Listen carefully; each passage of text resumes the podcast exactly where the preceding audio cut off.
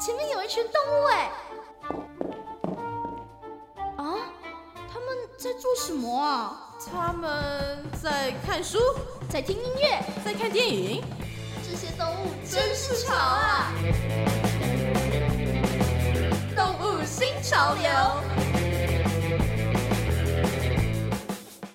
欢迎收听《动物新潮流》单元。一开始呢，我们要来给大家介绍一首新诗。这位诗人作家，大家一定不陌生。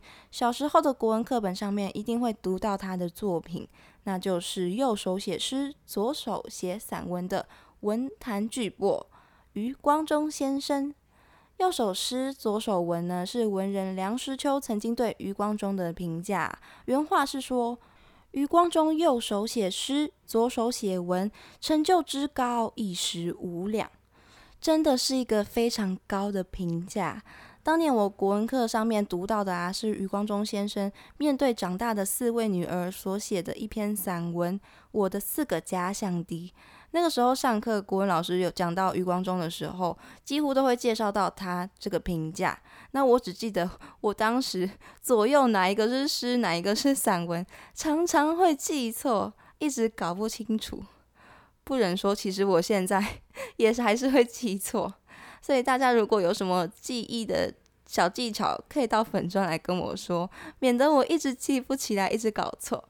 那这次呢，我们要介绍的呢，也是现在有被收录到国小课本中的一篇新诗，诗名呢就叫做《水母》，是余光中先生呐《水世界三题》中的其中一篇。这是他帮海洋生物博物馆所写的新诗哦。除了《水世界三三体》呀，在海生馆呢，台湾水域馆出口处保育水世界的壁面上面呐，还分别写有两首诗。推开玻璃门，喊比梦更神奇。其实这两首诗啊，原本是同一首诗，诗名叫做《你想做人鱼吗》。其实原本《你想做人鱼吗》这首诗呢，比现在的这两篇篇幅还要更长一点，诗句上面呢也有位置上面的不同。但是当时呢，因为海参馆呐预定要展示的展示墙上面呢，并没有这么大的位置可以放得下这首诗。所以馆内人员呢，就跟余光中先生讨论之后呢，最后就跟动拆成了现在的两首诗，而诗名呢，也由余光中先生重新的提上了，就是现在的推开玻璃门，还有比梦更神奇。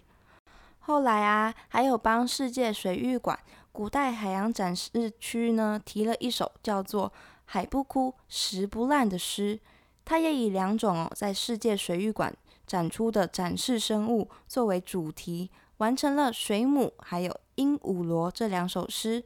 水母、鹦鹉螺、海不枯、石不烂这三首诗呢，就是水世界三题。那接着呢，我们就来欣赏一下余光中先生所写的《水母》这首优美的诗。美绝的海妖，姿态曼妙，柔而无骨，白纱的长裙。随海流婆娑起舞，冉冉飞升是一朵晴云，翩翩下降是一顶跳伞。切莫拜倒在他的裙下，裙边多刺，一针就不治。但死亡之物却不堪风浪，自远洋来袭，他能预感次音波传来的骚动。收到十三赫兹的高频，及时遁入海底的迷宫。从诗句中哦，可以看到水母在水中优雅灵动的飘旋，既危险又脆弱的姿态。水母呢，很容易就会被破坏，甚至如果在它口气受损，不能进食的话，它就会开始自我消耗。